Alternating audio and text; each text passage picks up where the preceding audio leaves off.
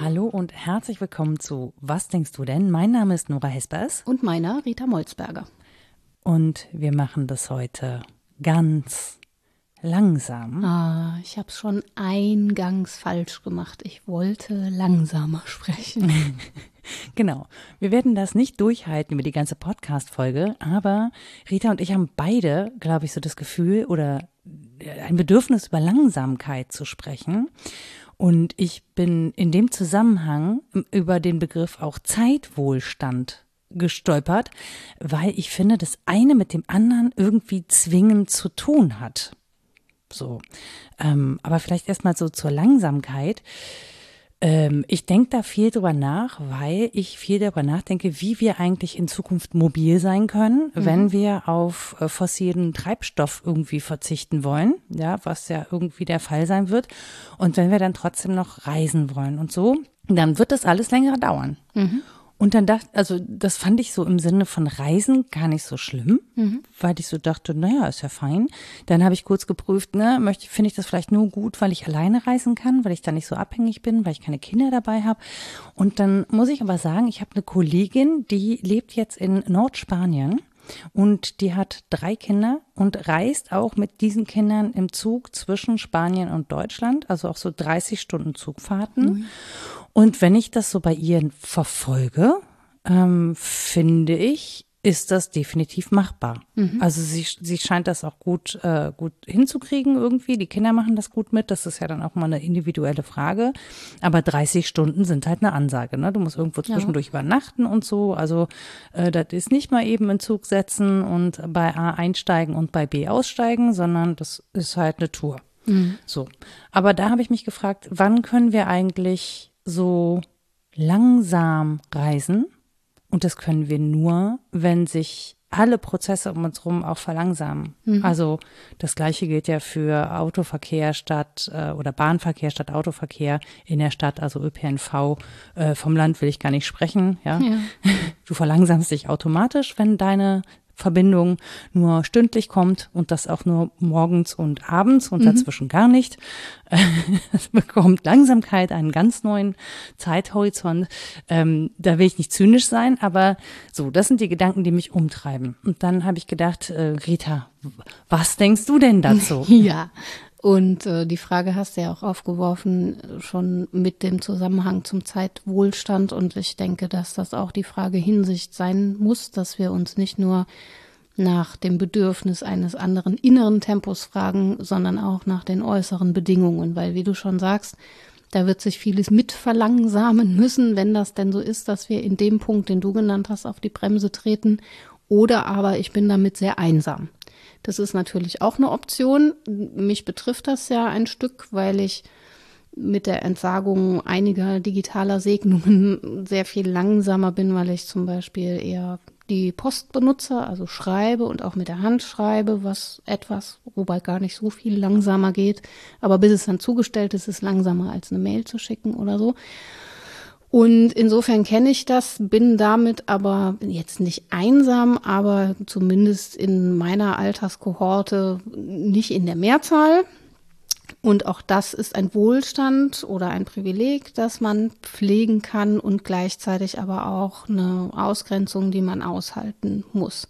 Wenn wir also über so gesamtgesellschaftliche Prozesse reden wollen, wie der Verzicht auf fossile Treibstoffe, der ja notwendig werden wird, und dabei vermuten, dass wir nicht irgendwas anderes finden, was uns das gleiche Tempo ermöglicht, dann müssen wir gucken, was wir dann noch alles anhalten, bremsen, auf Beharrung stellen müssen und so. Das war ein Punkt, über den ich gestolpert bin, so wie du über den Zeitwohlstand bin ich über das Beharren gestolpert und habe gedacht, bin ich vielleicht eine sehr beharrliche Person. Wie konservativ du sein kannst. Ja, ja, verharren ist einfach auch ein schönes Wort, das mir gefällt, weil es so ein bisschen aus der Zeit fällt, aber in unser Thema ja Harre. passt. Ja, genau. Über die Zeit, die das Entharren braucht, redet ja keiner. Also es gibt eben viele Theorien, die sich damit äh, sehr direkt befassen, einige, die sich indirekt damit befassen. Und das Thema hatte sein Momentum auf jeden Fall schon in den 1990ern, 2000er Jahren mhm. mal. Da war so ein ganz großer Schwerpunkt in der Soziologie mit Hartmut Rosas Überlegungen zur Beschleunigung, die ja vorgeordnet waren den Überlegungen zur Resonanz. Mhm. Also zunächst mal festzustellen, es geht alles sehr schnell und das zu analysieren war so ein Punkt, der da sehr wichtig war. Was dann weitergeführt wurde in die Frage, ist das denn überhaupt das zentrale Problem oder müssen wir uns nicht angucken, ähm, womit das zusammenhängt oder was die wirklich schädlichen Auswirkungen sind. Und das ist ja schon ein wichtiger Punkt weil das Tempo selbst ist vielleicht nicht das Problem. Wenn wir jetzt nicht die fossilen Brennstoffe hätten, sondern was anderes, was uns Tempo ermöglicht und wir entscheiden könnten, wo wir schnell sein wollen, wo wir langsam sein wollen, wo es einen Diskurs gäbe, der Menschen angemessen ist, wo wir auch sagen dürfen, nö, da mag ich nicht so mitmachen, das gefällt mir nicht, das will ich langsamer oder das will ich schneller, dann hätten wir, so glaube ich, kein Problem mit der Geschwindigkeit selbst, sondern eher mit der Machtfrage, die da dran hängt. Ich, ähm, ich überlege gerade über das Wort Synchronisation, mhm. also Synchronisierung von, von Abläufen.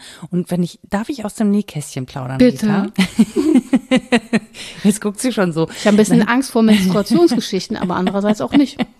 nee, das jetzt gerade mal nicht, sondern ich tatsächlich war das eher so, dass du gerade gesagt hast, nein, du bist ja analog und es ist so, ähm, dass wenn ich mit dir kommuniziere, auch wenn wir irgendwie Termine verabreden oder so, dass ich schon weiß, dass ich in den seltensten Fällen in kurzem Abstand eine Antwort ja. erhalten werde, weil nicht mal sichergestellt ist, das ist nicht als Vorwurf formuliert. Ich weiß, ich höre also, den nur mit. Ich ja, ja, ich weiß. ich möchte, ja. deswegen muss ich gerade explizit sagen, dass es nicht als Vorwurf formuliert ist, sondern als Phänomen unserer Kommunikation, ähm, dass ich weiß, zum Beispiel, dass auch manche SMS gar nicht ankommen. Ja, das stimmt. Auf dem Knochen. Das und kennen schon einige von mir. und dann zur Sicherheit nochmal eine äh, E-Mail hinterher schicke, die dann aber gerne auch im Spam landet.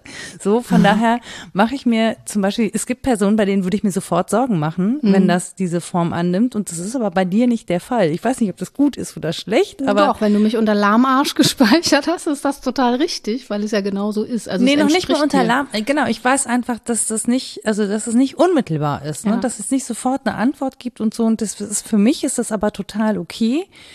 Und ich merke auch, dass ich zum Beispiel in den Momenten, wo ich dann denke, so, ah, ich, muss, ich würde das jetzt einfach gerne wissen, damit ich weiter planen kann.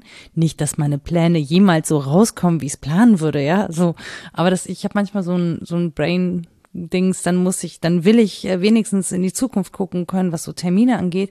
Und das kann ich dann nicht, aber ich merke halt, okay, mich regt das auf bei der Rita kommt das aber gar nicht an. Und das ist auch gar nicht schlimm, weil am Ende, und das habe das hab ich auch gelernt jetzt über die ganzen Jahre, die wir das schon zusammen machen, wir sitzen immer irgendwann am Tisch und reden miteinander. Also ja. alles wird gut. Ja, es kommt schon bei mir an, weil ich ähm, eben weiß, dass wir da großen Vertrauensvorschuss haben. Äh, ich weiß aber, dass ich ein Hemmschuh für die Planungen anderer bin. Und das ist kein schönes Gefühl. Das ist was, wofür ich mich ständig entschuldigen möchte, was ich an mir aber ganz schlecht abstellen kann, sei es aus, weiß ich nicht, persönlichen psychologischen Gründen oder weil es eine Lebensentscheidung ist oder weil es dann tatsächlich technisch scheitert an meinen begrenzten Möglichkeiten.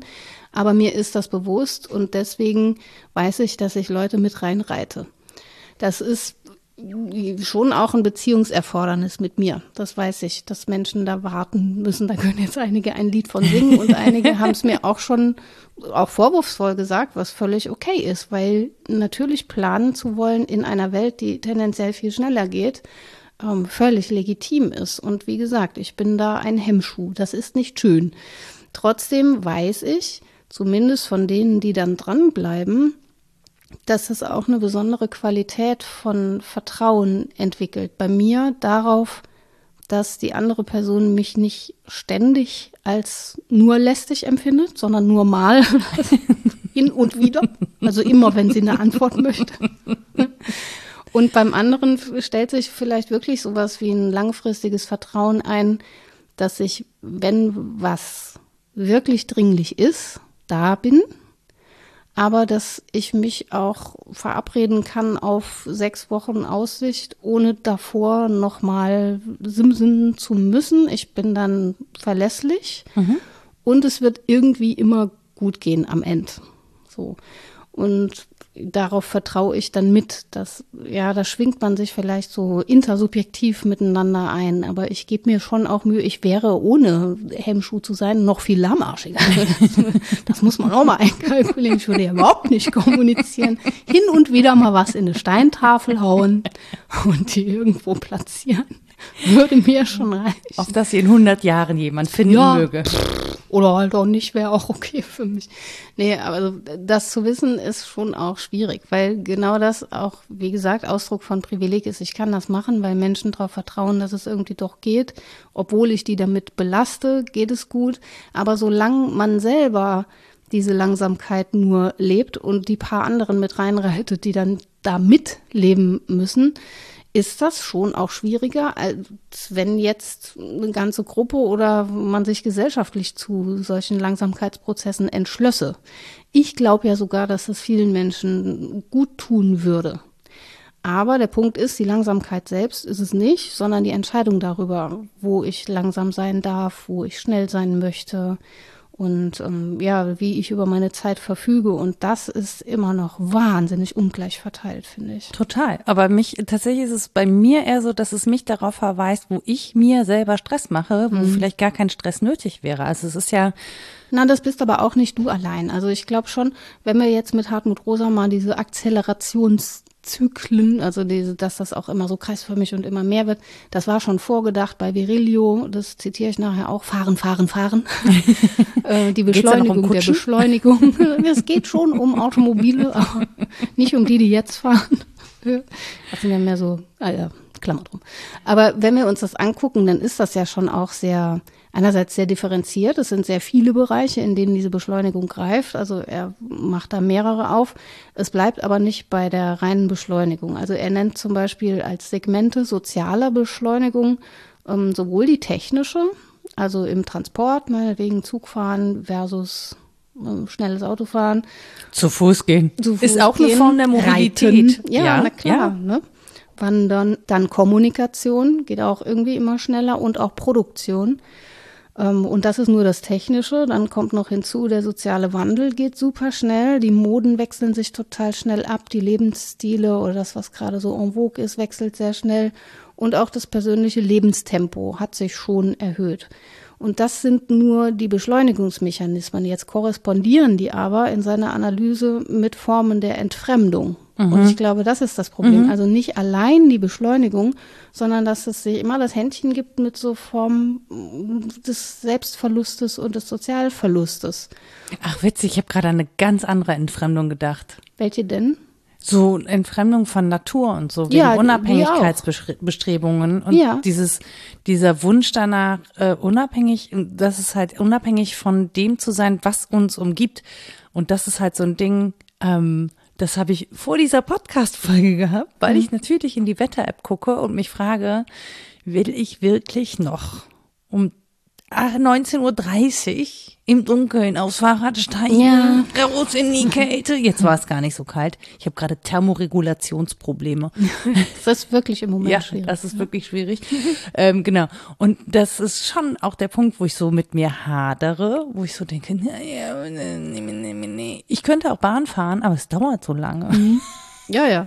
Das, so. das sind Dinge, die habe ich dann ein Stück vorentschieden weil ich, ja, zur Bahn, das wäre einfach irrational. Es wird so lang dauern und wäre irgendwie so ätzend, dass ich das genau. nicht mache. Auto steht mir nicht zur Verfügung, also fahre ich Fahrrad oder gehe zu Fuß. Genau, oh. aber wenn es jetzt Stein und Bein regnen würde, dann wäre das fahr schon. Fahre ich auch mit dem Rad. Ja, fahre ich auch mit dem Rad, nicht wenn ich Technik auf Ja, klar. Hab. Dann, dann habe ich so einen komischen Plastiksack für oben drüber. über das Kinn drüber und über mich drüber und über den Laptop drüber. Ich Das ist dann nicht sehr nachhaltig, aber da braucht man Plastik.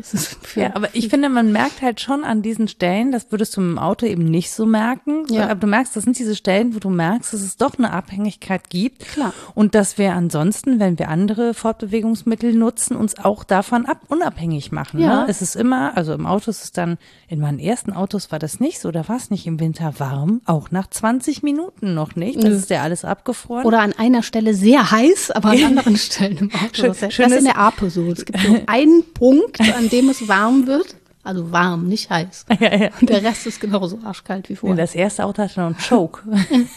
bei, der, bei der wurde nur die Motorwärme in den Innenraum geleitet. Immerhin.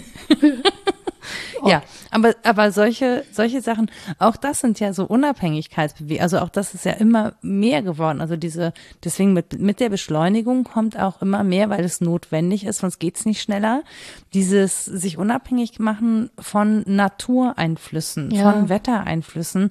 Und wir merken gerade auch an der Stelle, dass, dass es zum einen zusammenhängt. Ja, anscheinend werden die Natureinflüsse größer, je mehr wir versuchen, verrückt, uns unabhängig ne? zu machen. Ja, wirklich verrückt. Erstaunlich erstaunlich. Das mit dem Untertan ja. machen ist irgendwie kein Erfolgsmodell. nee. Nie. Nicht so richtig. Aber wir lernen nicht draus. Nein.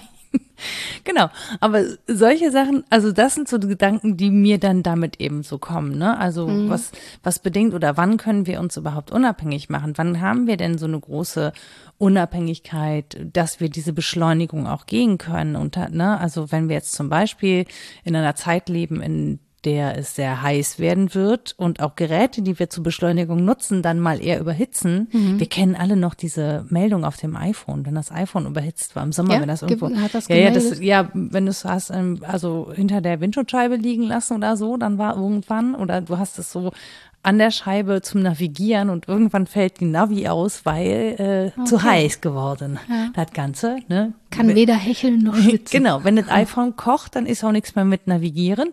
So. Ja, aber wie beantworten wir das? Wir beantworten das mit einer neuen Generation, also ja, mit besseren Klimaanlagen, mit, die genau. dann auch wieder mehr und besseren, Ressourcen brauchen und besseren Telefonen, die hitzeunbeständiger sind. Whatever, ja. So. Genau. Und das ist so eine typische Antwort, mehr desselben. Deswegen auch Akzelerationszyklus.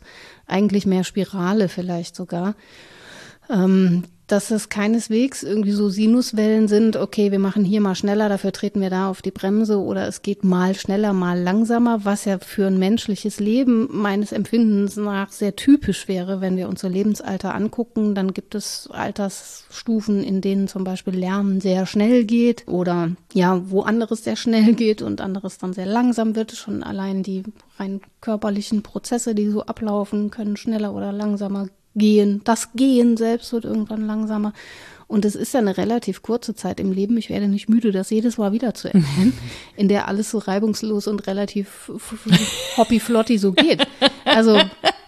Ich muss gerade, bei mir äh, laufen gerade die letzten drei Jahre in Sachen Reibungslosigkeit so. Was? Dieses Wort, mir ist dieses Wort gar nicht mehr geläufig, reibungslos, gibt es überhaupt gar nicht mehr. Ja, Reibungswärme ist ja auch schön. auch das hat sich erhitzt, ja, schön. Ja, ja, aber dass wir so ungestresst und selbstständig und autonom von A nach B latschen können oder relativ schnell gehen schon, das ist einfach nicht selbstverständlich. Mhm menschengemäß ist es erstmal rumzutapsen und noch nicht mal krabbeln zu können und irgendwann brauchst du eine Gehhilfe und oft im Leben bist du eingeschränkt von irgendwas. Das ist eigentlich der normalere Fall. Mhm als das ungestresst von A nach B gelangen. Und zwar sowohl ganz direkt als auch in indirekten Prozessen. Ne?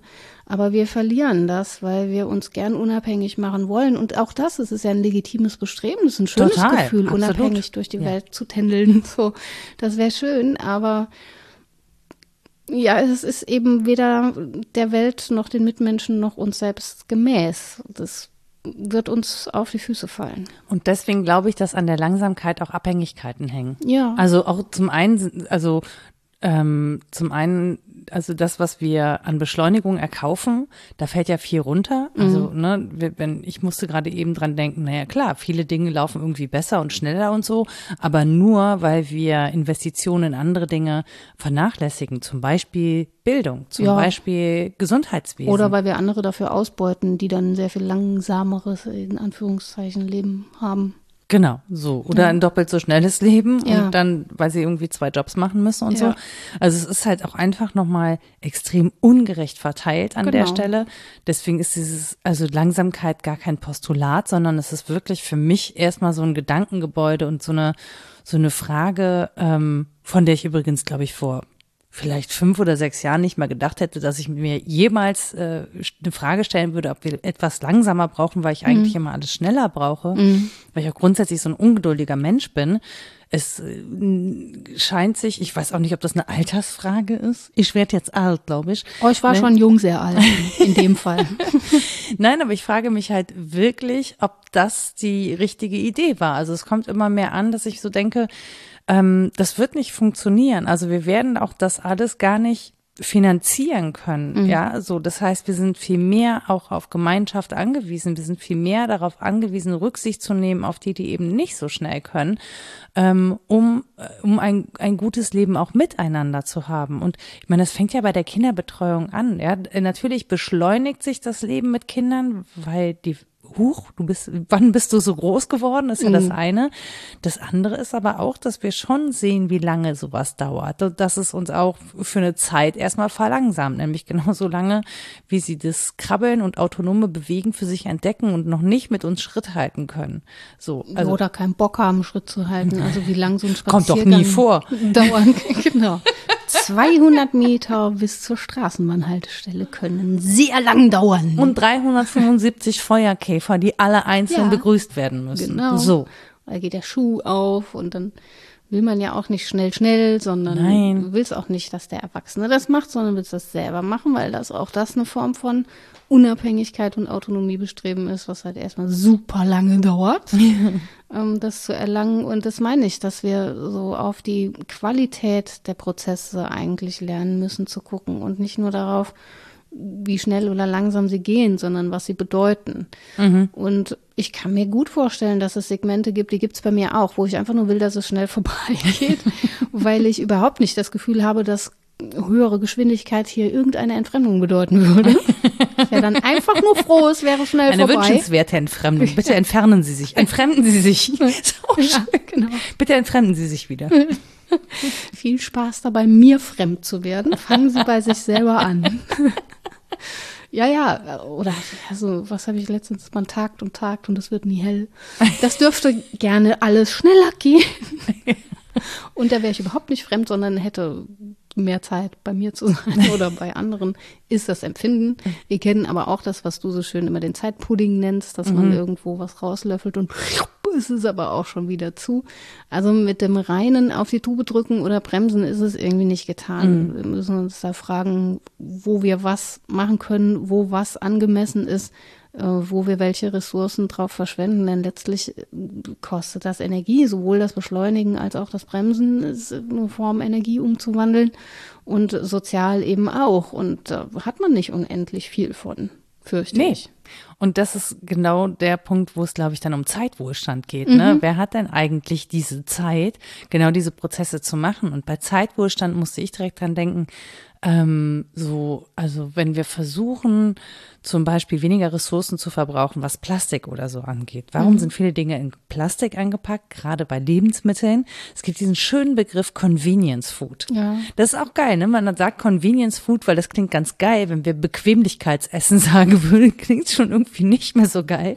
So, also Convenience Food, ja, Dinge, die einzeln verpackt sind in Plastik, die man irgendwo reinschmeißt, wo man einen halben Liter Wasser zukippt und die dann sowas wie Essen sind. Wenn wir sie selbst zubereiten würden, manche Dinge dauern gar nicht so lange, wenn man es selber macht. Das ist erstaunlich. Mhm. Ähm, aber ich muss zum Beispiel ja anders planen oder ich muss anders einkaufen. Es dauert länger. Ich brauche mehr eins, also ne, ich muss einkaufen gehen, das zubereiten, am Herd stehen, lalala. Und in der Kette vorher ist es vielleicht nicht so leicht zu transportieren genau, oder zu portionieren. Also es, es hängt halt relativ, es ja, hängt halt relativ viel, viel dran, das alles mit Zeit zu tun hat. Also dieses Bequemlichkeitsessen, Convenience Food ist ja auch dafür da, eben eine Zeitersparnis zu haben beim Zubereiten von so etwas Essentiellem wie Nahrung. Mhm. Und ich habe tatsächlich angefangen, mich da intensiver mit zu beschäftigen durch diese Pandemie, weil ja dann Essen gehen nicht mehr war. Ich meine, ich habe vorher auch schon relativ viel gekocht, aber dann habe ich nur noch für mich gekocht. Und ehrlich gesagt, das ist in der Mittagspause also mit einer halben Stunde kommst du dann nicht mehr hin. Mhm. Ja, so.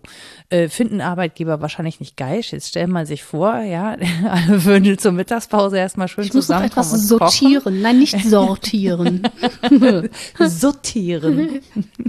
ja, so. Ja, klar. Also ich meine, es wäre ein schönes Gemeinschaftserlebnis. Man würde im Büro irgendwann zu einer bestimmten Uhrzeit gemeinsam kochen und so. Also ich glaube schon, dass das irgendwie ganz hübsch wäre und ähm, man auch vielleicht unterschiedliche Dinge kennenlernen würde, mhm. je nachdem, wie so eine Bürogemeinschaft zusammengestellt ist.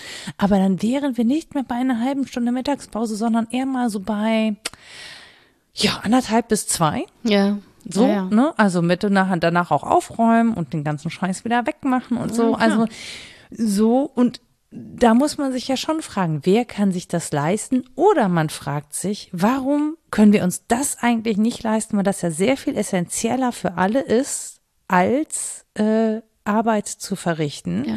und häufig mittlerweile ja auch Arbeit, die uns als solches nicht mehr erfüllt. Dann soll uns doch wenigstens das Essen erfüllen. Ja, abfüllen. Wenn man denn darin Freude findet, ne? Das ist ja auch nochmal ja. was. Es gibt ja Menschen, die haben einfach ja. gar keinen Bock darauf, weil es ihnen nicht so wichtig ist. Und auch die Herkunft des Convenience Food ist ja wieder eingelagert in was, so was kulturelles hat zum Teil. Ja, klar. Wie wichtig das Essen ist. Ja, na ist. Total. Also das meine ich ja. Das ja. sind die großen Prozesse, die wir befragen müssen. Deswegen, ich finde die zweite Frage auch viel interessanter. Wollen wir uns das leisten? Was gestehen wir uns zu? Ähm, kann das unter den Bedingungen, die wir so haben, überhaupt funktionieren? Spoiler, nein. Hast du ja schon selber gesagt, ne?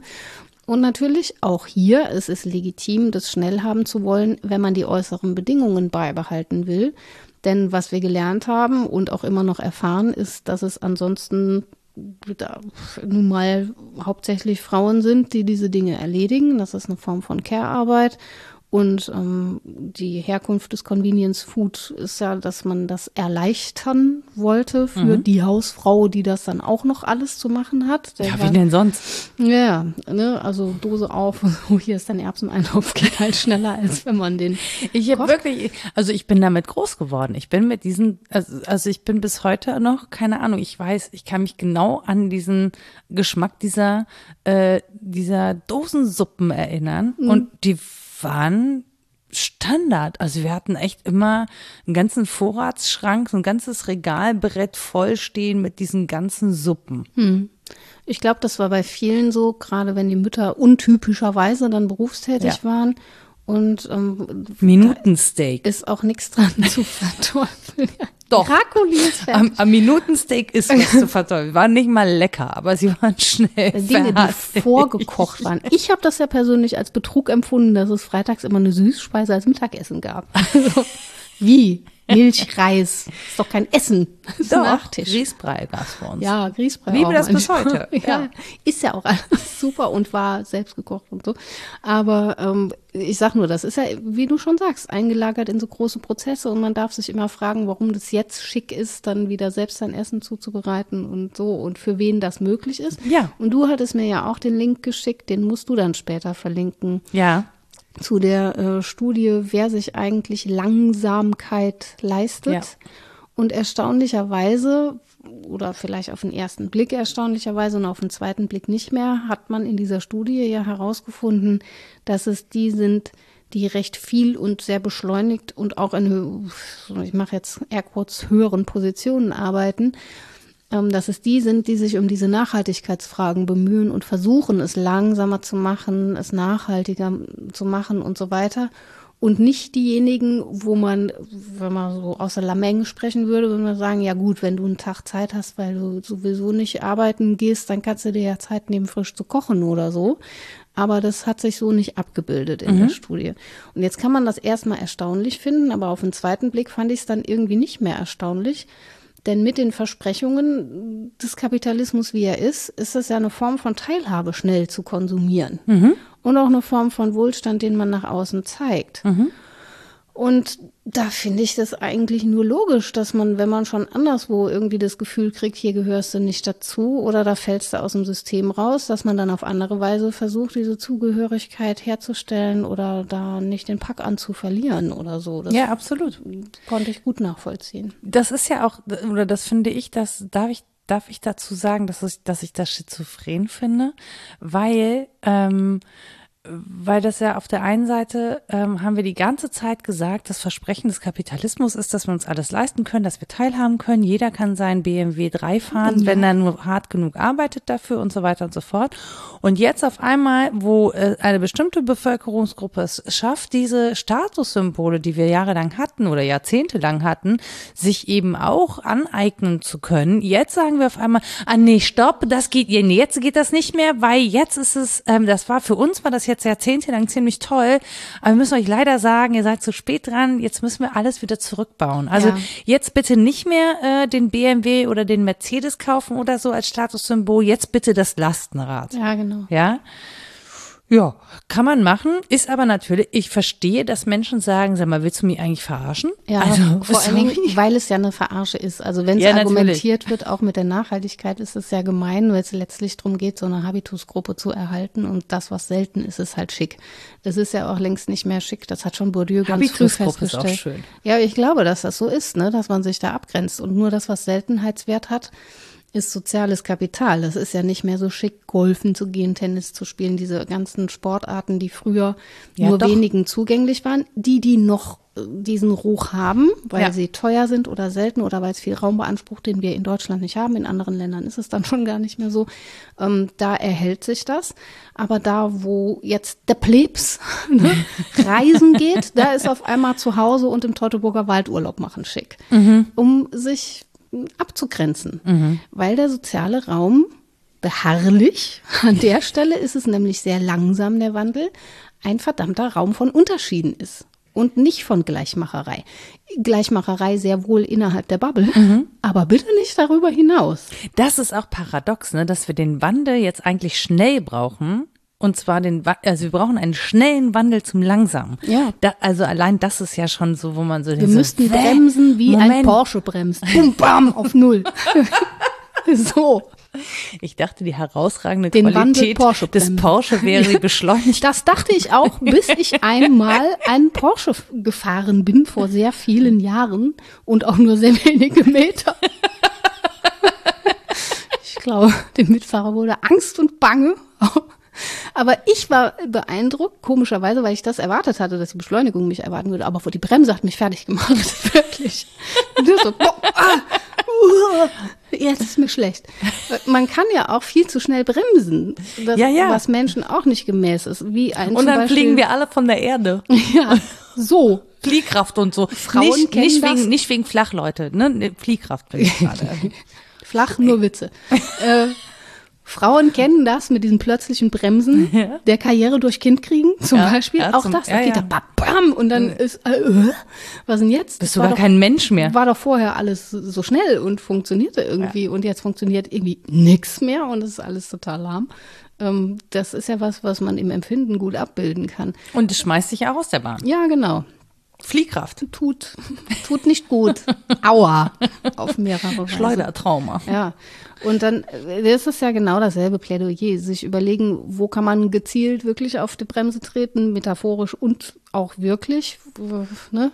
Gibt es an den Dingen, die wir so haben, eigentlich eine Rücktrittbremse? Oder äh, hat mir wer das Bremsseil durchgeschnitten?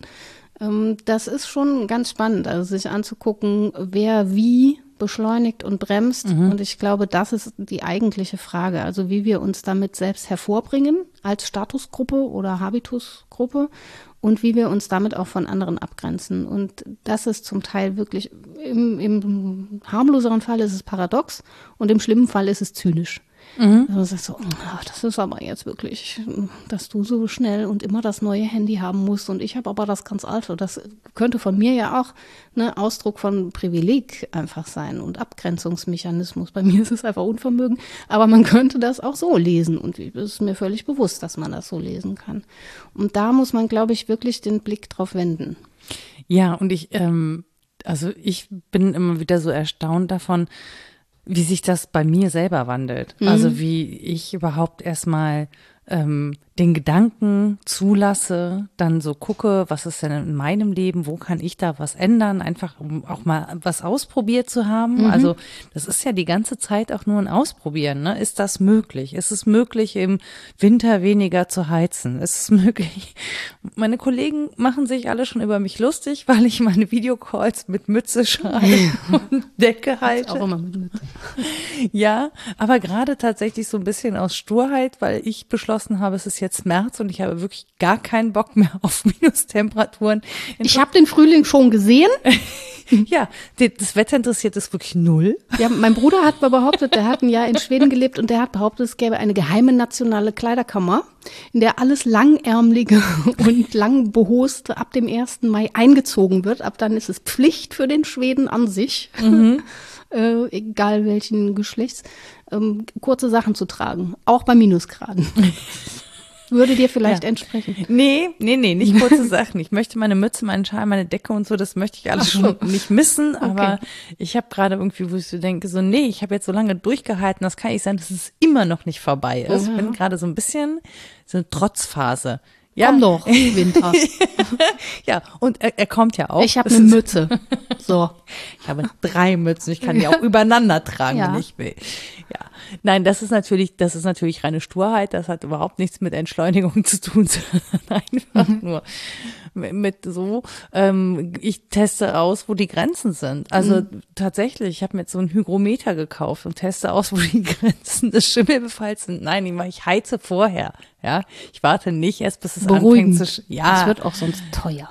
Ja, ja, genau. Es wird teuer, aber tatsächlich ist es natürlich auch so erstmal die Grenzen. Also, ne, wie viel muss ich eigentlich heizen, um mhm. irgendwie den Feuchtigkeitshaushalt gut zu halten und so. Also dieses Ausprobieren und rumexperimentieren, rumexperimentieren und testen, das finde ich an sich ja eigentlich schon ganz geil. Aber ich kann das halt auch machen, ja. weil ich das halt mache, ohne dass da eine ganze Familie dran hängt. Ja, ja. wenn ich jetzt irgendwie Kleinkinder hätte und der sagen würde, nee, das mit den blauen Lippen, das muss jetzt so, die Mutti mhm. probiert hier mal aus, wie kalt es sein kann. Hm, weiß ich nicht. Ja, geht ein paar Tage dann auch wieder nicht mehr. Ich kann da aus Erfahrung berichten. Ja. Man wird dann auch sehr laut angemault für die Experimente, die man so fahren will. Ist ja auch okay, ja. Es kann ja auch ein Mitspracherecht sein, man kann das ja auch mitnehmen und so. Aber ich verstehe schon, dass, dass es auch einfach schwierig ist, wenn man überhaupt mal Abläufe gefunden hat, die funktionieren, Klar.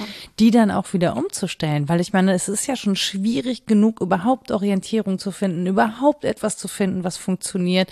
Ähm, und dann funktioniert es ja eh immer nur so eine Weile, weil es, keine Ahnung, jährlich neue Stundenpläne gibt, mhm. weil äh, man sich dann doch entscheidet, ich will mehr arbeiten, ich will weniger arbeiten, weil man dann doch vielleicht mal Bock hat, ein neues Hobby anzufangen, weil man was plant, was eben nicht funktioniert, weil was kaputt geht, ja. Weil Menschen kaputt gehen. Weil, ja, um die das, man sich dann kümmern muss. Ja. Auch das, also auch das ist natürlich etwas, das dich total raushaut, ja. Also mhm. wenn du, wenn du selber krank wirst oder jemand in deinem nahen Umfeld wird krank, dann, äh, dann lachst du über Entschleunigung, weil dann entschleunigen sich manche Dinge ohnehin. Der Stress wird dadurch aber nicht weniger. Also nur ja, genau. weil, weil du langsamer bist, heißt es nicht, dass du gleichzeitig auch weniger belastet bist. Das geht halt nicht Hand in Hand oft. Und ich glaube, das sind aber so Sachen, ähm, die wir deutlich mehr in den Blick nehmen müssen ja. und wo wir ähm, auch bessere, äh, bessere Systeme brauchen. Also wir merken ja gerade zum Beispiel, dass dieses Gesundheitssystem, das wir haben,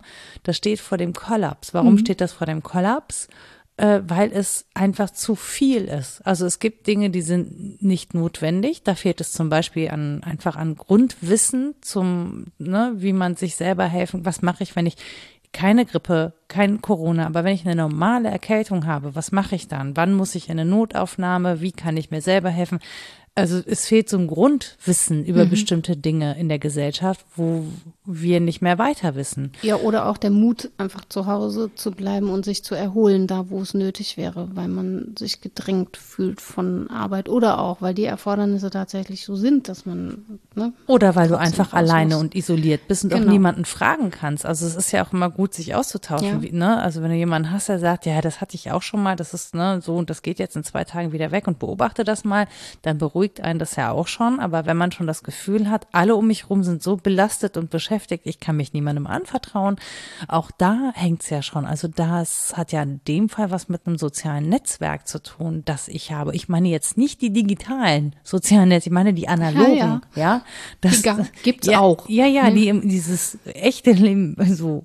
Also man findet diese Unterstützung tatsächlich auch in digitalen sozialen Netzwerken. So ist das nicht. Man ist so nicht komplett alleine und manchmal hilft es sogar, wenn man nicht sprechen muss, sondern so schreiben kann und so. Also auch das ganz legitim.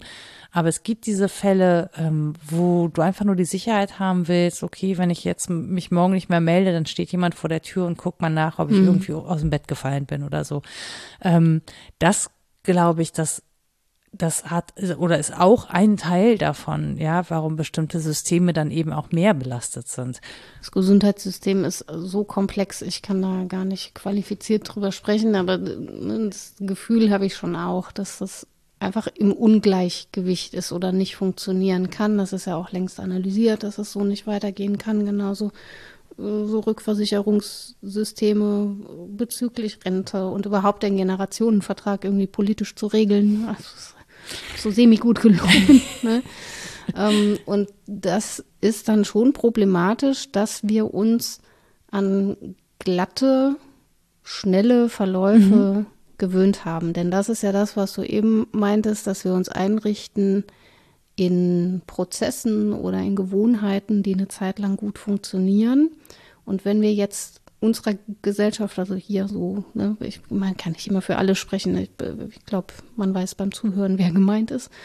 Ähm, wenn wir uns das angucken und sehen, wie wir uns auf bestimmte Formen von Bequemlichkeit und Schnelligkeit verlassen, weil sie lange gut funktioniert haben, dann ist es ja auch logisch, dass es weh tut, dass sie nicht mehr gut funktionieren. Das ist ja schon mit ganz einfachen Glaubenssätzen so, dass das ätzend ist, wenn die nicht mehr funktionieren. Hat doch immer so funktioniert. Warum klappt das jetzt nicht mehr? Und Geschwindigkeit ist nun mal das, oder eine relativ hohe Geschwindigkeit ist so das Kontinuum, auf das wir uns geeinigt haben irgendwie. Es war auch lang, also ne, ich, ich gehöre ja zu denen, die ganz viel gemacht haben und äh, auch immer ja. ganz viel Bewunderung dafür abgekriegt haben, wie viel sie schaffen. Ähm, und die ein hohes Tempo die ganze Zeit äh, durchziehen konnten. Mhm. Ähm, ich, also ich würde mir wünschen, ich könnte da noch mal hin zurück und sagen, ja, mach langsam. Das ja. musst du noch 30 Jahre machen, Kind.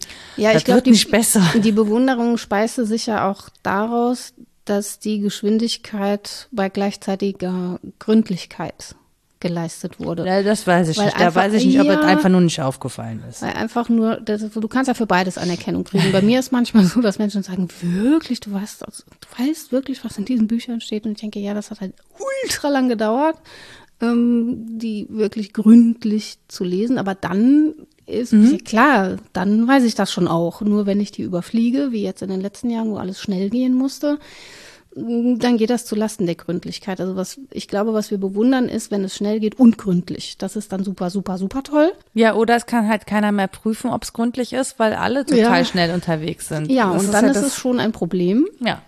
Ja, den Cameo-Auftritt von Nietzsche hier. ist es soweit? Ja, es ist soweit. Yes. Pass auf. Ein Gewässer ist entweder flach und groß und dehnt sich weit aus oder es ist tief und dafür relativ klein. Naja, ist jetzt kein Gedanke, den man mit ihm assoziieren muss, aber es steht zumindest auch bei ihm. Man muss ja in jeder Folge einmal wusste, sein. Wusste der, wie tief der Ozean ist? Ja, und dass Zwerge lange Schatten werfen, wenn die Sonne tief steht. ja. So Dieser ganze Kram. Also da, wir spielen das ja gern gegeneinander aus. Mhm. Und eigentlich ist das vielen Dingen gegenüber unfair, weil sie ein gründliches Nachdenken oder Nachspüren oder so ähm, bräuchten und es ihnen gut täte, auch soziale Beziehungen. Mhm. Das wäre gut, wenn wir sie gründlich pflegten und nicht nur schnell.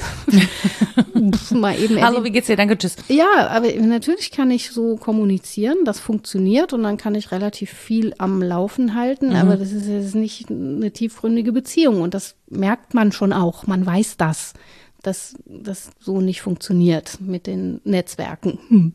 entweder digital oder in echt. Aber wenn wir uns an so ein Pace gewöhnen, dafür fällt mir gar nicht so ein ganz gutes Wort ein, so eine Schlagzahl mhm. vielleicht ähm, gewöhnt haben, dann ist das auch schwer, da auszusteigen. Und das darf man Menschen ja auch zugestehen, dass das schwer fällt, da auszusteigen, eben zumal sie es nicht alleine leisten können, wenn sich die äußeren Bedingungen nicht, was du sagtest, wenn der Alltag nicht mit auf die Bremse tritt, dann kannst du bremsen, so viel du willst oder ausgebremst werden, dann wirst du immer das Gefühl haben, dadurch aus der Bahn zu fliegen.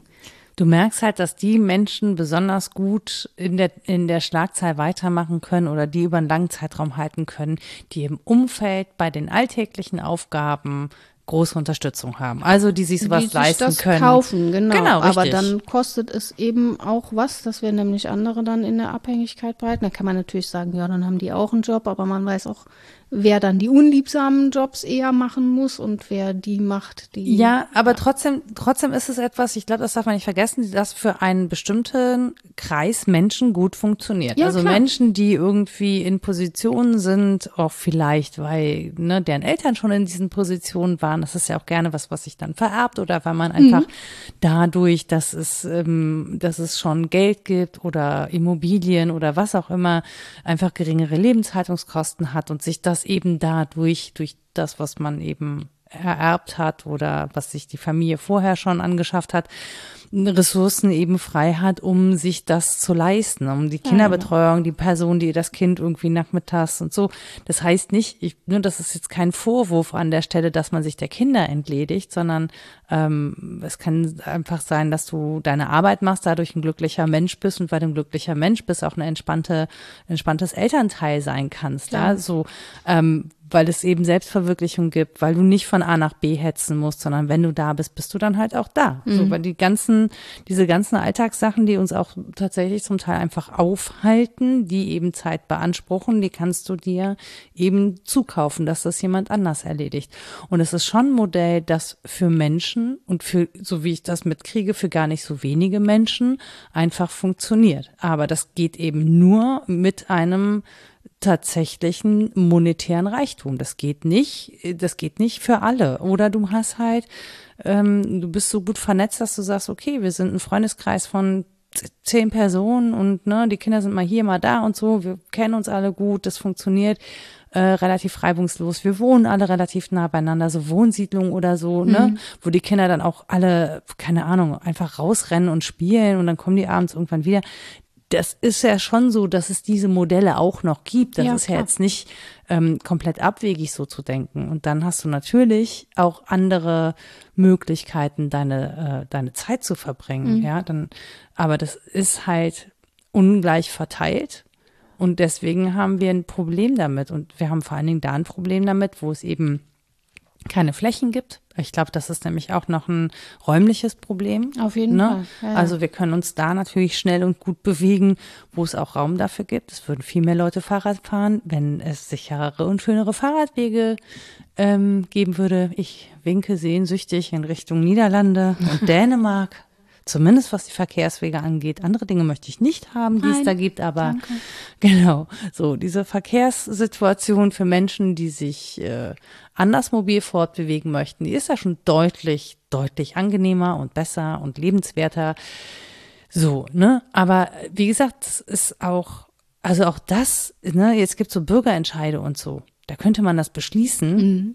Aber dann brauche ich Zeit, um, Um- von diesen ja. Bürgeranteil und mir die ganzen, ganzen Sachen durchzulesen, um mich Ja. damit äh, auseinanderzusetzen. Und na, na, na, na, weil ich ja nur dann So eine adäquat. Petition ist schnell unterschrieben, ist ja immer das Argument, aber bis ich alles rundherum gelesen habe, das dauert auch, habe ich festgestellt. Richtig. Ja, genau. So. Und ne, also da sind wir ja auch schon wieder in so einem Ding, wo wir sagen würden, ja, natürlich, es gibt die Möglichkeit, sich zu beteiligen, aber um mich beteiligen zu können, ne, ne, ne, ne, da hängt der nächste Rattenschwanz schon wieder dran. Ja, genau. Also, ja, völlig d'accord. Ich nehme an, dass wir die größere Frage stellen müssen. Ich empfinde auch Freiheit als Beweglichkeit. Also wie kann ich mich sowohl im sozialen Raum als auch im sonstigen Raum bewegen, ist mein Empfinden von Freiheit, weil wir uns irgendwie darauf geeinigt haben, wie gesagt, dass das das Kontinuum ist, äh, um das sich alles dreht. Ich glaube, dass wir auch daran ein Fragezeichen setzen müssen und uns fragen müssen, ob das die Form ist, in der wir Freiheit, Autonomie und auch diese Art von Glückserfahrung und Selbstwirksamkeit wirklich leben können oder ob wir das auch woanders suchen müssen. Zum Beispiel, weiß ich nicht, im sozialen Miteinander. Hä? Bäh. Ja, weiß auch nicht. Irgendwo anders halt. Ich sag mal ein paar.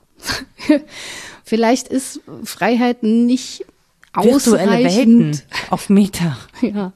digital und so, weißt du? Ja, vielleicht ist es mit Beweglichkeit nicht getan, weil wir da Einschränkungen immer erfahren werden und weil es die Machtfragen ja, wie du richtig analysiert hast, eher zementiert. Als, beziehungsweise die Antworten auf die Machtfrage eher Ja, zementiert. es sei denn, wir bemühen uns tatsächlich um Abreißen von Barrieren. Also Bewegung und Ja. Beweglichkeit ist ja, wie wir ja nicht spätestens seit das Patriarchat der Dinge wissen, Ja. von meiner Freundin Rebecca Endler, auf äh, abled, weiße, cis-Männer Ja. zugeschnitten. Also auch das übrigens ein sehr kleiner Bevölkerungsteil, ja, der irgendwie diesen Ich bin auch absolut dafür, da ähm, die Mauern einzureißen und zu sagen, mehr Beweglichkeit für alle. Ich glaube nur nicht, dass es damit getan ist, dass sich Nee, alle das- dann bewegen können und das als Freiheit empfinden. wenn dann alle aneinander vorbeilaufen, ja, ist halt doof. Genau. Ja. Wenn dann alle nur schnell rennen können in irgendeine Richtung, aber keiner mehr fragt, wo es da eigentlich lang geht, dann du nichts davon. Das meine ich. Ne? Also, Ja. dass wir das koppeln müssen, diese Fragen. Und Zeit hat ja auch immer und sowieso schon äh, diesen Doppelcharakter von, von Wandel einerseits und Dauer andererseits. Und wir müssen uns das beides angucken. Es ist nicht damit getan, dass jetzt alle schneller rennen können oder alle besser von A nach B kommen. Das ist schön. Aber wir müssen uns auch fragen, wo es sich lohnt, zu beharren, zu bremsen, anzuhalten und so weiter. Das stimmt. Und auch das, äh, ich muss sofort an Kopenhagen denken. Ich, es ist wirklich schon so lange her, dass ich da war, aber auch das ist so, das ist eine Stadt, die ist für Menschen und Mhm. die dich auch, die dich zur Bewegung einlädt, aber auch immer und überall zum Verweilen Ja, einlädt. Also, Stadtraumplanung ist ein ganz zentrales Thema Genau, dabei. also, finde ich also auch, ja. nicht nur Stadtraumplanung, von mir Auch aus auch Land. Landraumplanung, Ja, ja, Also auch da irgendwie Möglichkeiten schaffen, ähm, nicht nur zur Mobilität, sondern eben auch zum Verweilen. Also ähm, wie kann ich das, wie kann ich das machen, ohne dass man sich abgehängt und abgeschnitten fühlt da an den Stellen, sondern wie mache ich diese Räume wieder lebenswert? Wenn man sich überlegt, also das, was ich jetzt gehört habe, ist zum Beispiel, dass die ganzen Tante-Emma-Läden haben zugemacht, die Bäckereien haben zugemacht. Das heißt, du brauchst dein Auto, um zum Bäcker zu fahren. Ja, weil der irgendwie nur noch in jedem fünften Dorf ist. So. Jetzt kannst du überlegen, okay, hast du einen Bäcker, der fährt dann irgendwie alle Dörfer ab. So gibt es auch diese Modelle. Ja, kenne ich schon. Ja. Früher. Samstag. Freitags kam die Eierfrau. Richtig. Samstags kam der Bäcker. genau. Oder ist es so, dass jetzt irgendwie du für deine zehn Brötchen dich ins Auto setzt und irgendwie vier Dörfer weiterfährst und in der gleichen Zeit hättest du vielleicht sogar selber zu Hause die Brötchen gebacken und hättest es halt machen müssen. Ja. So. Und eigene Energie da rein investieren, also, ne, den Ja, ja. Ofen an, bla, bla, bla. Ähm, das ist auch ganz verrückt. Ich denke gerade darüber nach, wenn ich koche, wie viel, also bei einem Rezept, wenn ich das sehe, wenn ich sehe, da muss erst 20 Minuten gedünstet und nochmal 30 Minuten in Wenn das Ofen. vorne im Rezept steht, gutes Rezept. Wenn es erst hinten im Rezept steht, Arschrezept, möchte ich an dieser Stelle mal sagen. So, das machen sie, nachdem sie das Ding 45 Minuten lang. Alter, was? Bin ich immer so Genau. beleidigt. Ja, aber manchmal bin ich wirklich erstaunlich, wie viel Energie man in bestimmtes Essen stecken muss, damit es schmeckt. Ja. Ja. Also Aubergine zum Beispiel. Und wie wenig in wirklich- anderes. Möhre zum Beispiel. Ja, Möhre schmeckt immer roh. Essen. Ja. Einfach aufessen. Genau. Oder Apfel. Ja. Also Fantastisch. Apfel. genau, aber so, ich finde, es ist interessant, weil man Dinge gerade neu anguckt. Das Schlimme ist, ich finde das total gut. Also mhm. ich, für mich ist es so, dass ich denke, ah, ich lerne was Neues in meinem Alltag. Ja, es begegnen ja. mir ständig neue Sachen. Ich kann die Dinge, die mir eigentlich bekannt waren, mit, jetzt gerade neu angucken und neu darüber nachdenken und das ist das Künstlich befremden statt entfremden. Vielleicht. Ja, nee, vor allem kann ich sie dann doch wieder optimieren, wieder aber nach anderen Parametern. weißt du, ich kann okay. die Optimierungsparameter variieren. Mhm. Das ist so, wo ich so denke, ah, eine neue Herausforderung. Deine Wohnung ist auch her. mehr so ein Labor, ne? Sie sieht zumindest gerade aus. Nora trägt zu Hause einen weißen Kittel. nee, das nicht. Das wäre schön. Und dreht am Thermostat. nee, das das wäre schön, aber tatsächlich, ich mag ja gerne Essen, das stark färbt. Also mhm. alles, was rot ist. Also rote Beete liebe Einen ich ex-weißen Kittel. ex-weißen Kittel. Und ich liebe Rotkohl, weil man beim Kochen mit der Farbe spielen kann. Ja, kann man auch Ostereier direkt mitfärben. Praktisch. Ja, so. Also so viel zu meinem Leben als Nerd. Ja. In meinen eigenen vier Wänden kommt mich nicht besuchen. Aber das ist ja auch eine Form von Freiheit, sich Lebensbereiche auszusuchen, in denen man mal was anders macht, variiert, Wie aussuchen. schneller macht. Das Zwang. Mhm. Meint die. Tut sie so, als sei das Zwang. Aber das meine ich mit der Kopplung der Frage, was will ich quantitativ anders, schneller, langsamer und der Frage, was will ich qualitativ anders. Also wo sind Bereiche, in denen ich bereit bin, Zeit zu variieren oder Zeit abzuschneiden an anderer Stelle, um sie da reinzutun, wenn man es mal so quantitativ mhm. ausdrücken will. Und das ist natürlich auch ein Ausdruck von Freiheit, nämlich nicht alles schneller zu machen und schneller fertig zu sein. Das waren ja die Versprechungen der Moderne, dass wir, wenn wir maschinisieren und industrialisieren, dann mit der doofen Arbeit alle viel schneller fertig sind und dann unsere Freizeit genießen. Hm, tja, hat nicht so gut geklappt. Welche Freizeit? Ja, ja, genau, weil wir die dann eben auch getaktet haben. Wir hatten ja auch schon mal eine Folge drüber, dieses mhm. nicht domestizierte Zeit und rasender Stillstand. Ja. Und der rasende Stillstand ist hier, glaube ich, wirklich das Buzzword, weil wir uns so drauf geeinigt haben, dass die moderne Erscheinungsform von Luxus diese Geschwindigkeit sein muss und auch die Erscheinungsform von Freiheit, dass wir gar nicht mehr sehen, dass das unsere Form von Stillstand ist. Da sind wir irgendwie drauf hängen geblieben und jetzt klappt das alles nicht mehr so drauf gut. Drauf hängen geblieben ist auch krass. Voll, oder? Denn es ist, ein, es ist ja so ein Rauschzustand ja, auch, ne? Ja, ja, ja. Und das ist auch nicht besonders, fühlt sich nicht besonders schön an, wenn man dann feststellt, oh, da bin ich hängen geblieben.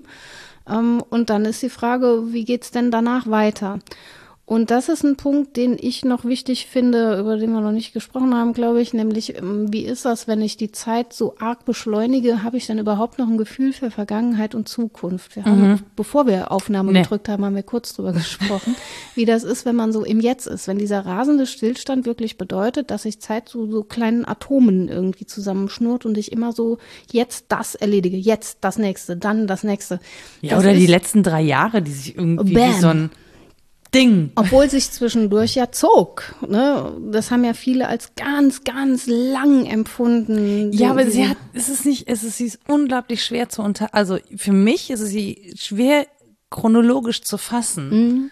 Weil es so ein. In Abfolge, meinst ja, du? Ja, ja. Das ist irgendwie ja. so, also ich kann es nicht, ich kann ja, sie nicht in so Jahreszeiten, in Jahre unterteilen, in, in Pseudo-Lockdowns in, ich, es ist einfach ja, aber sehr unser, schwierig. Ich glaube wirklich, dass unser Zeitempfinden so irgendwie atomisiert ist. Also ja. wir sind gewöhnt, dass in so Ereignisse von Punktform oder meinetwegen Kugelform oder was weiß ich zu empfinden, es war mal so, dann war es so. Aber die Verbindung zwischen diesen Punkten, die ja bedeutet, dass ich einen Ausgriff nehmen muss auf Vergangenheit und einen Ausgriff auf Zukunft und im besten Fall irgend sowas wie eine Form von Einwirkung, ich will gar nicht Kausalität sagen, ähm, anzunehmen und zu denken, dass ich aus der Vergangenheit lernen kann und mich auf eine Zukunft hin entwerfen mhm. kann, das ist etwas, was uns offensichtlich gerade sehr überfordert. Mhm. Wir kriegen es auch politisch ja gar nicht so gut hin. Nee. Obwohl, Politisch ist es gerade auch, finde ich. Obwohl wir es links und rechts um die Ohren kriegen, ne? dass wir jetzt echt müssen. So. Und bestimmte Sachen müssen links ja auch. Links und rechts kriegen, aber nicht ja. um die Ohren. ah ja. oh, diese Bilder. Die Mittel. ja, da verharren wir lieber nicht, sonst wird es so hässlich. Weg damit. Tschüss, Hufeisen. Adios. Ja, ja. puh. Ähm, aber dass wir da auch das, ein Paradox, so eigentlich vorgestern entscheiden müssen, was ganz, mm. ganz lange Auswirkungen haben wird. Nee, lass uns lieber über E-Fuels diskutieren. ja, genau. ah, dann läuft das schon alles irgendwie. Natürlich überfordert uns das. Ja. Ich, ich frage mich nur, warum, das ist immer so Rufer in der Wüste sind. Das haben ja kluge Menschen schon sehr lange darauf hingewiesen. Ja, das ist auch wirklich, also oh. dieses Phänomen gerade, das nervt mich total. Also, dass so viele Dinge aufploppen, bei denen man jetzt sagen muss, ah, oh ja, das hätte man wissen können. Da, mhm. Das lag eigentlich alles offenbar. Vollständige und wir haben Analyse. einfach ja. genau gar nicht, das war uns einfach nicht wichtig. Wir haben einfach nicht hingeguckt, es hat uns nicht interessiert. Wir, pff, so, ein wir Freund waren auch so mit uns vor, selbst beschäftigt. Ja, ein Freund von mir hat vor wenigen Jahren einen Roman geschrieben, in dem es um die putinschen Kriege ging. Hat keinen Verleger und keinen Verlag oder überhaupt gar nichts gefunden und ist jetzt natürlich auch gar nicht amüsiert. Komisch. Verlauf der Dinge. Ja, das sind so Sachen, ne, dass du denkst, das ist ja nicht über uns gekommen aus dem Nichts. Die Dinge entwickeln sich ja. Und das ist tatsächlich auch eine spannende Zeitfigur, über die ich auch an der Stelle nochmal gestolpert bin, ähm, diese Figur, die haben wir als literarische Figur häufig, ähm, des meistens Menschen, aber auch nicht immer Menschen, also es gibt ja so Vampire mhm. und so Untote, die dauernd umherirren und ihren Weg nicht finden und dabei nicht sterben können. Das heißt, du meinst, wir sind also es, Zombies? Ja, es ist Walking Dead. Die Probleme sind auch ein Stück Walking Dead. Es meandert so hin und her und es liegt eigentlich offen da, aber es findet keinen rechten Weg. Wir können keinen Abschluss sterben können, heißt ja auch einen Abschluss finden mit mhm. Dingen. Sie entscheiden und dann ist es eben so. Ne? Einen Tod muss man sterben. Ja, ja, ja und der, ja, am eigenen Charakter stirbt man ja am schlimmsten. Also dieses, diese Figur des ewigen Umherirrens und dabei nicht sterben können, das ist auch so, so eine, eine tief tragische Figur, finde ich, weil man mhm. immer versucht, dann noch das Argument, das betrifft mich auch, das Argument noch mit einzubeziehen in, in eine Entscheidung oder das noch am Leben erhalten wollen und das nicht loslassen können, weil man denkt, es ist alles, es muss alles auch gleichzeitig da sein. Es muss nicht nur schnell da sein, sondern es muss auch die, alles ständig immer da sein. Und davon, fürchte ich, müssen wir uns dringend verabschieden. Wir müssen Dinge gehen lassen, sterben lassen, auch Ideen äh, äh, tot sprechen. Manche gehen nicht mehr weiter. Das hatten wir in dieser Folge, über die ich jetzt, ne, also der Abgesang auf die Idee, nein.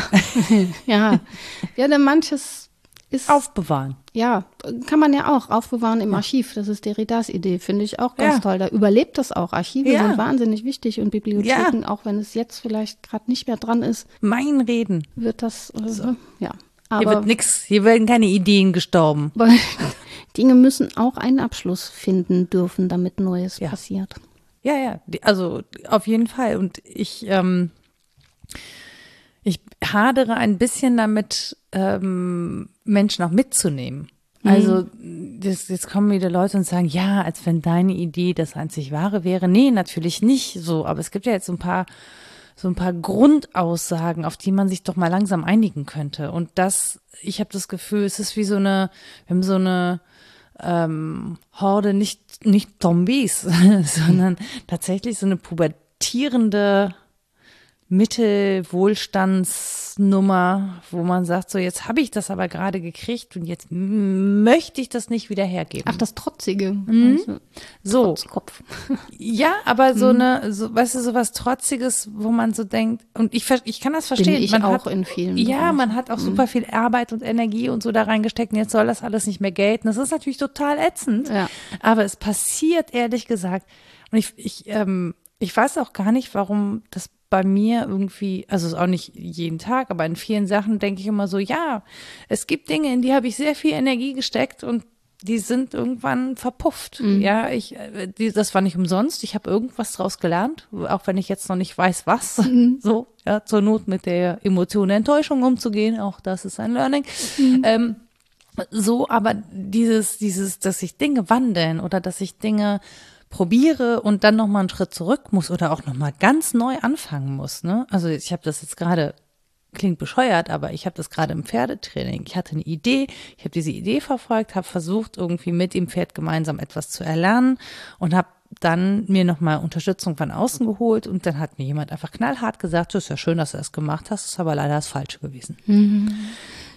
Das ist kein schöner Moment, aber dann rauszufinden, dass was anderes irgendwie besser ist, nicht nur für mich besser funktioniert, sondern eben auch für das Lebewesen, mit dem ich da mhm. zu tun habe, ähm, das fand ich halt dann schon wieder ganz gut. Mhm. So.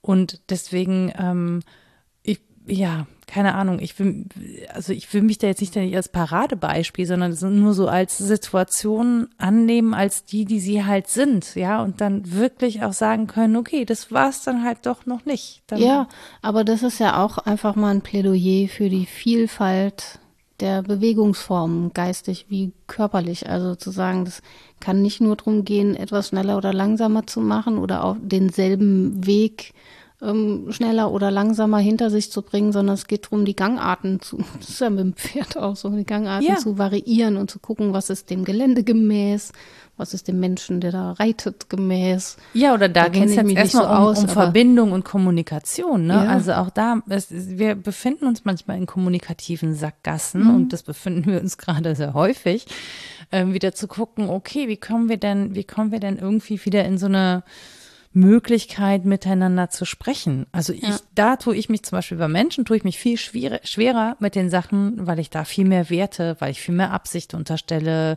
mhm. äh, weil ich viel mehr Sturheit unterstelle oder weil ich Sachen nicht nachvollziehen kann, weil ich dann denke, man, das ist so logisch. Also, also du müsstest so tun, als wären deine Mitmenschen Pferde und dann würde genau. das alles viel besser laufen. Ja, mach doch. nee, das finden die vielleicht komisch. Oder, Was, so? oder am Ende hat jemand so einen Kink oder so. Ich, gibt es, gibt ja? es, ja. Das möchte ich jetzt aber nicht. Es ist zwar jetzt fast 22 Schalala. Uhr, aber ich weiß ja nicht, wann ihr das hört. Zum Frühstück oder so. Muss ja auch nicht so. Ja, nein, aber es ist, ähm, äh, also ich finde es mit Menschen teilweise schwieriger, weil deren Handlungen natürlich auch andere Konsequenzen haben. Ne? Also das Pferd plant jetzt nicht ähnliche Aktionen, wie Menschen das können. Also Jedenfalls also, nicht, dass du wüsstest. ja. nee, nee ja, ja, also dieses Gehirn andere. ist da dafür nicht geeignet. Ja. so. Andere Komplexität.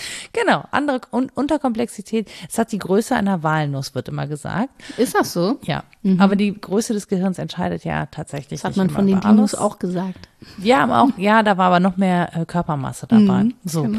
genau. Nee, bei Menschen fällt es mir, glaube ich, schwieriger, weil die Handlung von Menschen ähm, deutlichere Konsequenzen hat, auch auf ihr Umfeld. So.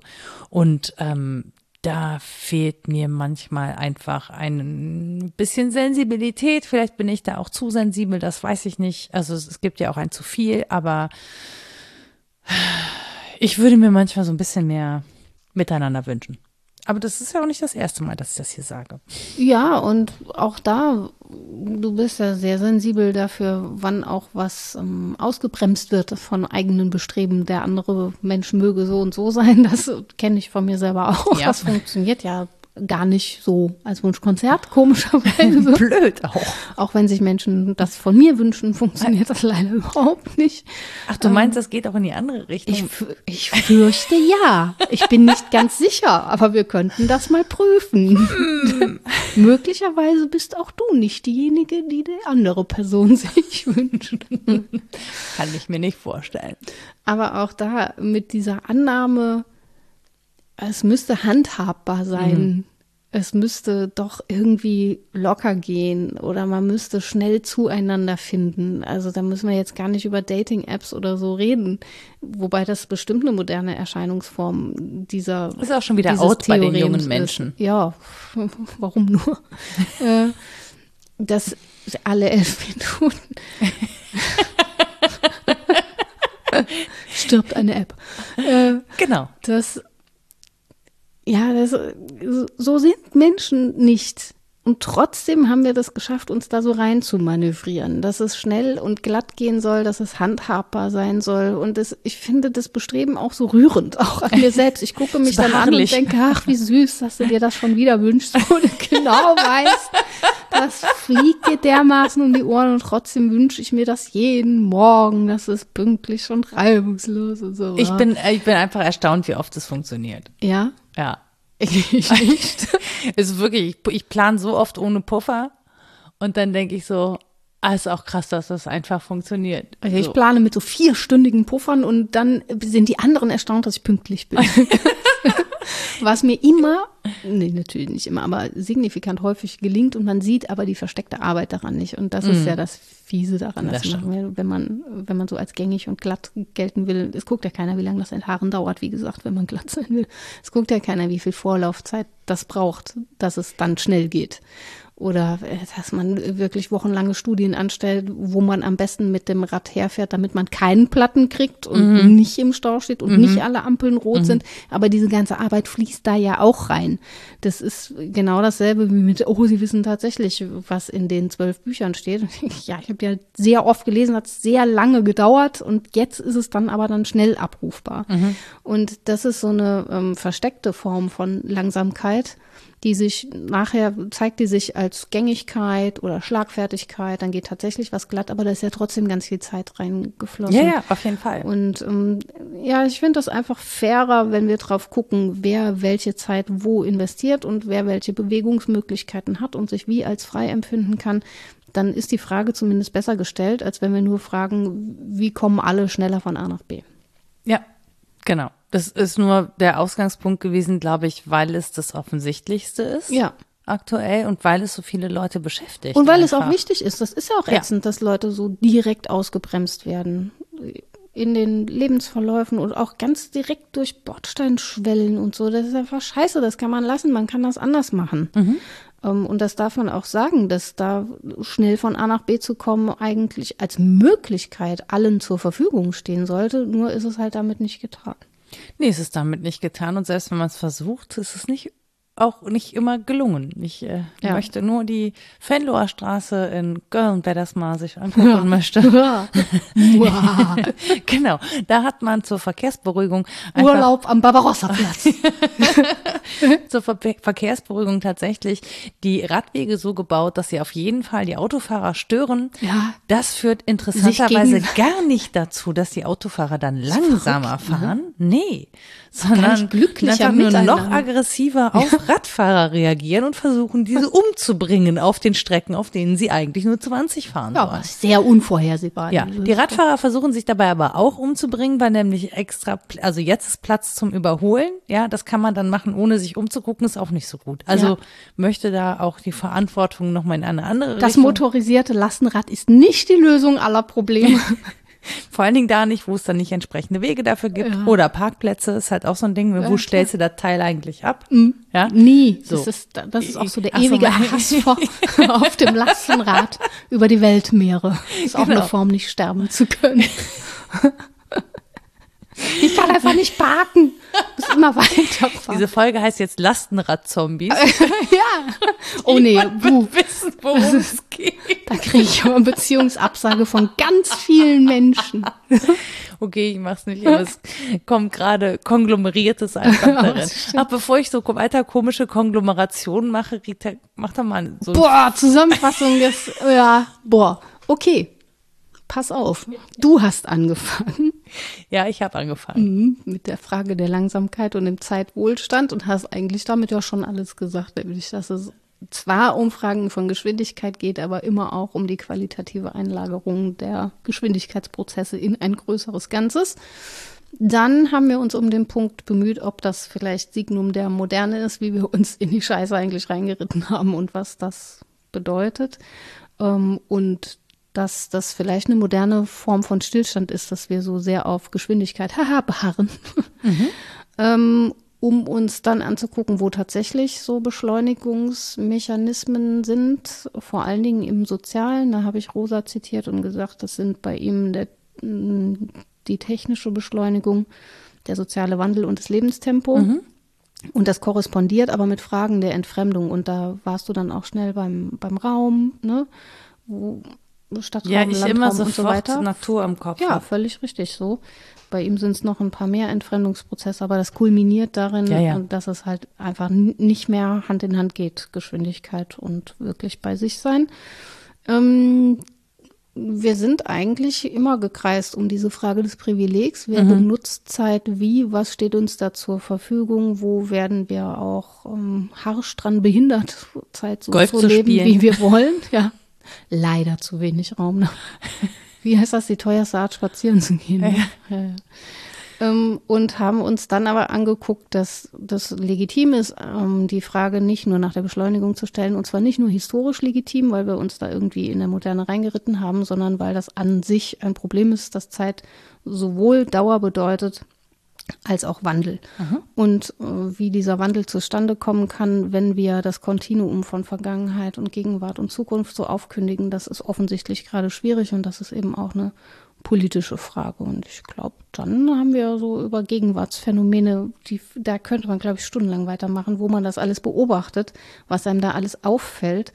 Das ging mir so, als ich mich zum ersten Mal mit dem Thema befasst habe, dass mir dann im Alltag ganz viel aufgefallen ist. Vielleicht ist das bei den HörerInnen auch so. Dann freuen wir uns, glaube ich, über Rückmeldung. Auf jeden Fall. Aber diese Alltagsphänomene sind eben Ausdruck einer, ja, eines Ringens darum, wie wir denn jetzt mit Zeit umgehen sollen und mit der Frage der Mobilität. Sehr schön. Dann darfst du gleich anschließen, bevor ich das wieder verbase Ah, mit der wie- Ich Literaturliste. raschle, Ja, sehr schön. bringe mich raschelnd in Geltung. Äh, Klaus Backhaus und Holger Bonus, ach, Bonus, sind Herausgeber eines Bandes, keine Witze übernahm. Die Beschleunigungsfalle oder der Triumph der Schildkröte. Ich hatte ja gesagt, es gibt so ein Momentum in den 90er Jahren und 2000er Jahren, das findet man in der Literaturliste so auch repräsentiert. Das hier ist von 1997. Andreas Dörpinghaus hat viel gearbeitet zu Zeit äh, und Langsamkeit und Bremsen und sowas. Hier zitiere ich Schonräume der Langsamkeit. Das ist in einem Herausgeberband über phänomenologische Erziehungswissenschaft von ihren Anfängen bis heute. Dann gibt es einen schönen Herausgeberinnenband von Vera King und Beninia Gerisch, der heißt Zeitgewinn und Selbstverlust, Folgen und Grenzen der Beschleunigung. Ähm, dann ein Roman, der fiel mir erst ganz spät wieder ein, aber der ist genau richtig. Da ging es um diese Gründlichkeitsfrage. Ah, das habe ich in der Zusammenfassung nicht gesagt, dass es natürlich auch um dieses Doppel geht von ähm, schnell drüber weghuddeln oder gründlich lange brauchen. Das repräsentiert sich sehr schön in Stender Dolnys Die Entdeckung der Langsamkeit. Das spoilere ich jetzt nicht, ist von 1983. Ähm, von Ursula Pfeiffer habe ich den Gedanken mit Dauer und Wandel, also Kontinuität und Kontingenz. So heißt der Aufsatz auch Kontinuität und Kontingenzzeitlichkeit als reflexive Dimension für die Erziehungswissenschaft in dem Fall. Das ist in einem Band von Sabine Schmidt-Lauf, der heißt Zeit und Bildung. Ähm, Hartmut Rosa habe ich zitiert mit Beschleunigung und Entfremdung, das ist dann schon von 2013. Und diese schöne, äh, alte, vergleichsweise alte Sache von Paul Virilio, Fahren, Fahren, Fahren, wo es um die Beschleunigung der Beschleunigung geht. Das ist von 1978.